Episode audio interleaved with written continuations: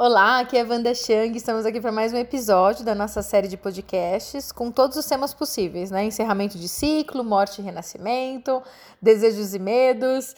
E eu acho que nunca esses temas eles foram tão propícios e atuais, olhando para tudo que a gente vem passando como sociedade, como mundo, né? E eu queria puxar um pouquinho eh, eh, para esse cenário no podcast de hoje, não para falar sobre o que está acontecendo, porque eu acho que todo mundo já, já tem as informações suficientes, né? Afinal, nós estamos estamos sendo né, munidos de muita informação a todo instante. A gente precisa até às vezes se desconectar um pouco para conseguir viver outras coisas e viver a vida real, mas para falar sobre o nosso mundo interno no meio desse caos. Mas se você não escutou os áudios anteriores, dá uma pausa aqui, volta para lá, tem só dois, né? Que eu acho que é muito importante porque a gente está falando de um ciclo, de um processo. Então, cada passo é importante dentro do todo. Então, não vamos pular etapas. Bom, vamos lá então. É, bom, de alguma forma, seja para as pessoas que estão em quarentena nas suas casas, ali bonitinhas, ou sozinhas ou então com a família, ou para as pessoas que ainda estão indo trabalhar, que tem um movimento e uma exposição né, nos transportes com outras pessoas. Para ambos, para todo mundo, esse é um momento muito de recolhimento emocional. Então a gente está ressignificando e revendo todas as nossas relações, porque o contato físico ele está restrito né? Então a gente não consegue, tipo, às vezes dá até medo, né? Enfim, de, de se encontrar com outras pessoas. E o silêncio ele acabou conta, tomando conta das ruas. Eu não sei se você percebeu onde você tá, onde você mora, mas aqui em casa eu consigo escutar os passarinhos. Eu, eu vi pássaros diferentes sobrevoando o céu, além do céu que tá mais limpo né? Então eu tenho reparado, eu gosto muito de olhar para o céu à noite, durante o dia, assim, quando eu tenho minhas pausas, e eu tenho percebido ele tá com uma cor diferente, ele tá mais claro, ele não tá com aquele azul escuro, né? Ele tá mais claro, é menos poluição. Então, né, de alguma forma, se a gente está saindo ou não de casa, o mundo é outro. Quando a gente olha pela janela, ou então a gente está ali, é, a gente precisa então perceber que mundo é esse. E que relação, então, precisa ser, ser diferente com nós mesmos e com, e com as outras pessoas, né?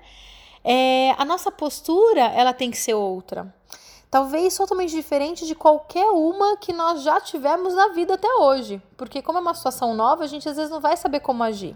E tá tudo bem, né? É o momento da gente olhar para a nossa humanidade e olhar mesmo, porque nós como humanos somos muito pouco humanos, na verdade, né? Quando a gente pensa nas questões mais naturais. Então a gente precisa fazer esse retorno ao originário, aquilo que é interno, sabe? E só dessa forma, quando a gente percebe e se reconecta com o individual, é que a gente vai poder perceber, então, co-participar do coletivo também. Né? E o próprio recolhimento, ele já é um ato de responsabilidade social. Porque para eu ser melhor para as pessoas à minha volta, para não levar o contágio e até para o mundo, né? Vide o céu lá da China, que está menos poluído, o Rio de Veneza, que está mais cristalino, e vários outros lugares que os animais estão mais saudáveis, enfim. Né? Então, para tudo, para o mundo, a gente tem que voltar para nós mesmos, para que então, tipo, a gente consiga sobreviver, inclusive, né? Então, quanto mais conectado comigo eu estou, mais eu sou capaz, então, de olhar para o outro e ser melhor para o outro. Isso é uma das coisas que a gente sempre fala aqui na Shang, né? Porque a gente compreende o coletivo como formado por indivíduos né? E este indivíduo é o que deve ser formado antes de qualquer coisa. Então a gente não tem que olhar para não é de fora para dentro, é de dentro para fora. Porque não é o coletivo que adoece, é o indivíduo. E aí o coletivo ele é só uma consequência disso. Por isso que o autoconhecimento para a transformação individual é tão importante na transformação do mundo, né? Um pouco do que a gente faz aqui. E agora a gente é forçado a fazer esse movimento, né? Então a gente não tem muita escolha. Então, as pessoas com uma consciência mínima e que percebem a gravidade da situação, que não estão no estado de negação, achando que nada vai acontecer com a gente, sabe, com o Brasil, enquanto o mundo todo está desmoronando, né? Enquanto, então essas pessoas que têm esse mínimo de responsabilidade e consciência já aceitaram isso. Então, a partir desse momento, a gente precisa ficar mais introspectivo. E nisso muitas outras coisas vão surgir e a gente vai ter que lidar com todas as emoções, né? Desde a frustração dos planos que foram desmoronados, porque a gente não sabe o que vai acontecer amanhã. Tem, tinha uma viagem programada para o mês que vem. Putz, não, não, sei se vai rolar. Então a gente já tem que lidar com essa frustração. Tem o medo, né? Porque que nesse caso é um medo real que a gente precisa então gerar ações, atitudes que vão nos fazer eh, se sentir seguro, né? Porque existem medos irreais e medos reais. A gente está falando agora de um medo real. Existe uma ameaça, né? Ela só é invisível, mas ela é, ela é verdadeira. E até muitas vezes a própria tranquilidade que a gente sente de estar tá em casa, né? Porque tudo bem se você estiver feliz, mesmo diante de tudo isso. Isso não faz de você uma, uma pessoa ruim, né? Tudo bem você ter privilégios, tudo bem, depende, enfim, você ter o teu salário ainda, sendo que o teu vizinho não tem. Porque muitas vezes a gente se sente culpado, né, por ter certos privilégios. Putz, por que, que eu posso e o meu vizinho aqui, ele, ele perdeu o emprego e eu tenho o meu? Putz, então eu preciso fazer alguma coisa para ajudá-lo. E não me sacrificar ou então me culpar, me culpar por algo que, na verdade, não, não, não existe culpado. Né? Então eu posso chegar e falar, putz, ó, eu fiz uma compra a mais e vou te dar comida aqui. Se você precisar, eu te ajudo. Né? É, essa é a ação que a gente precisa ter. Né? E não esse vitimismo, e não essa coisa né, que fica muito é, no, no emaranhado ali. Né? Então são muitos sentimentos que vão surgindo.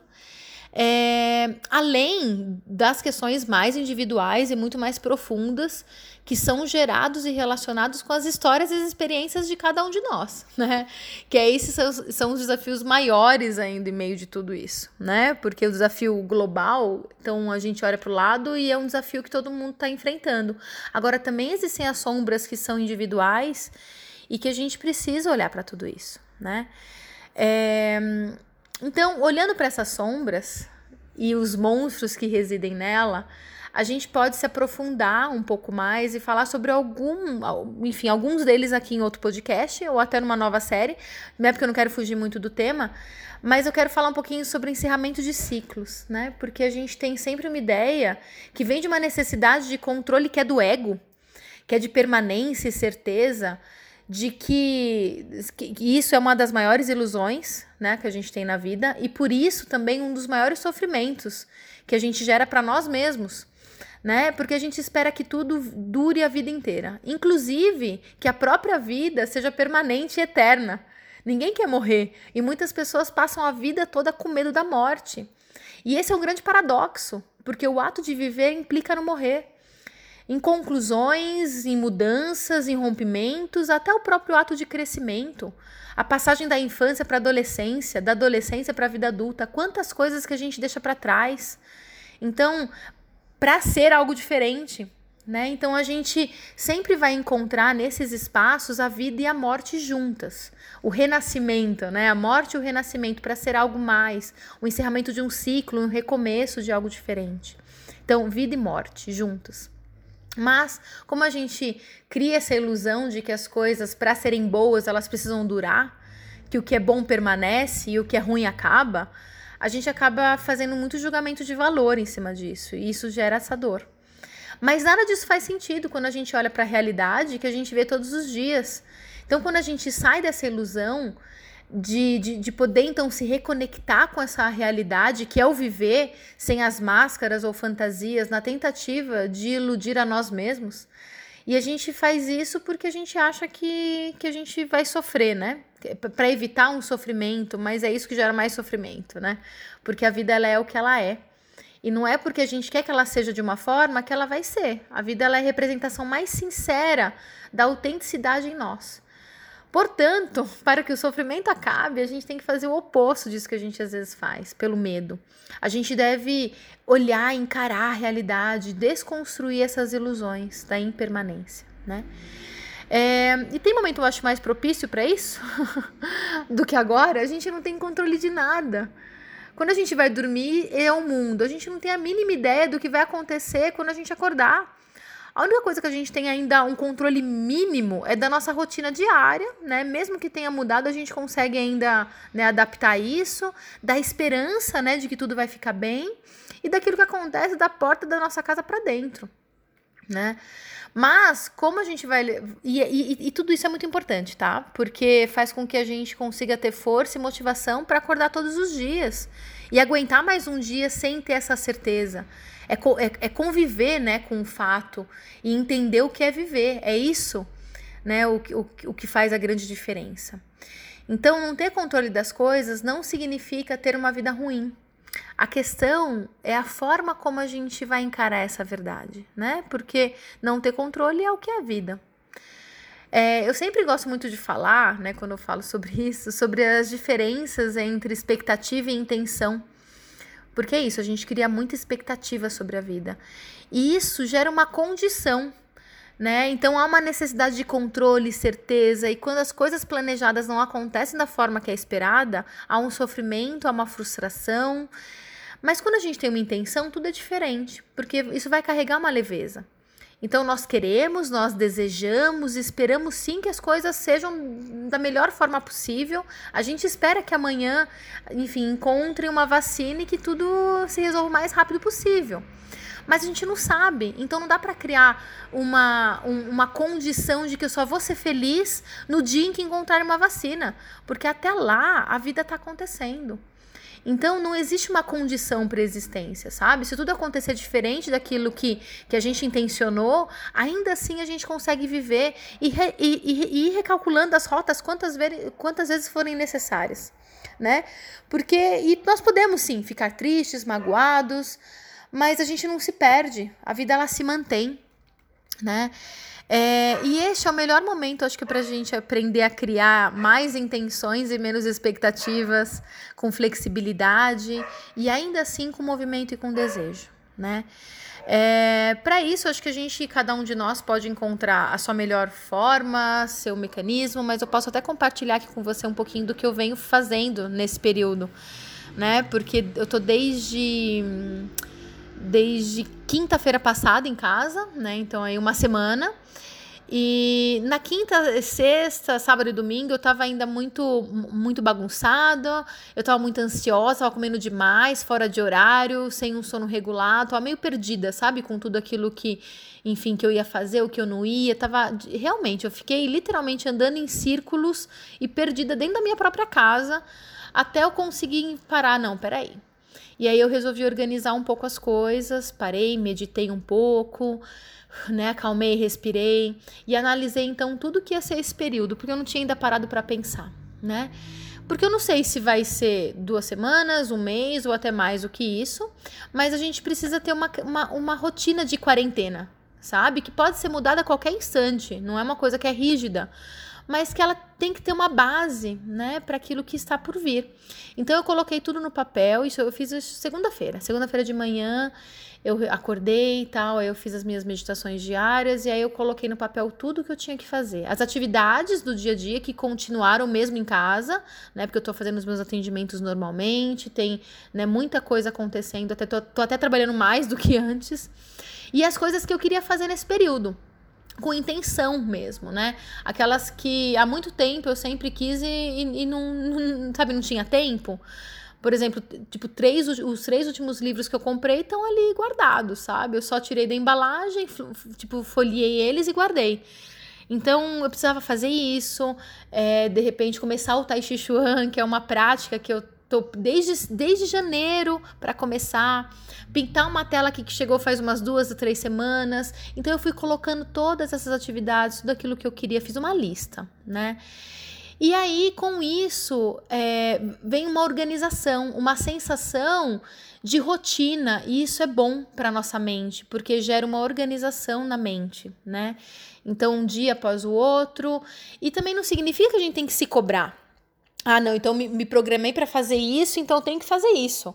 Não, ó, se eu falar para você que, que eu peguei no livro esses dias, eu não peguei, né? Então, desde segunda-feira, que foi quando eu fiz esse planejamento, o, no meu planejamento era ler um pouquinho toda noite antes de dormir. Não consegui, porque eu cheguei tão cansada no final do dia depois das minhas atividades, que a única coisa que eu fiz foi tomar banho, aí eu fiz uma aula de tai chi, porque é um tipo de meditação, onde já vou me, né, me desconectando, e fiquei sentada no sofá olhando para a janela, o céu à noite tá lindo, cheio de estrela, olhando, tomando um chá, tomando um café, né? Enfim, alguma coisa que, que faça com que eu, eu sinta uma presença e fique no nada, né? Porque ficar no nada, nessa presença, é muito importante nesse momento também, né? Não adianta também a gente abarrotar de, de obrigações e de coisas, de curso, um monte de curso online aí, gratuito. Então a gente vai lá e preenche a nossa rotina assim, sem nenhum espacinho. Isso também não é saudável, não é bom. Porque a gente precisa transitar entre uma atividade e outra e o espaço é para isso. Então a gente também tem que reservar um tempo para sentir né? Sabe que eu tava em uma das conversas com uma amiga, da, a Dani, uma amiga de infância, que hoje mora lá na Costa Rica, ela me disse uma coisa que mexeu muito comigo. Ela falou assim: desde a nossa adolescência, que foi meio que junto, eu nunca tive um momento em que eu não precisaria pensar em tantas, em tantas obrigações, sabe? E com esse espaço agora, com tudo que vem acontecendo, eu tô me sentindo assim. Igual aquela adolescente que, que ia pra escola, voltava e aí, sim, o, o tempo rendia, né? E eu voltei um pouco para mim isso, né? Do quanto que é importante a gente voltar para o natural, se reconectar com esse vazio interno. E isso é muito bom, né? Então eu sugiro que você de repente tente fazer isso, né? Se organize, faça uma rotina, crie, sabe, um, um roteiro para você, mas que seja um roteiro que tenha espaço, que tenha uma liberdade. E se um dia você se programou para fazer alguma coisa, mas você não tá afim, tudo bem, não faz, faz amanhã, né? E se, se escute, né? Porque eu acho que internamente você sabe muito bem aquilo que você precisa, muito mais do que a, do, do, do que a tua consciência lembra, né? Do que um plano no papel pode, pode descrever. Então, isso é o mais importante de tudo. Bom, chegamos aqui ao fim de mais um podcast dessa série. E hoje a gente falou sobre tudo, né? Sobre medo, sobre ciclo, sobre vi vida, morte, desejo, renascimento, enfim. Então a gente conseguiu juntar todos os temas, eu fico muito contemplada. Eu espero que você tenha gostado. É, e se vocês precisarem de algo, é só chamar, tá bom? A gente se vê na próxima semana numa continuidade aí de tudo isso. Estamos juntos. Beijo.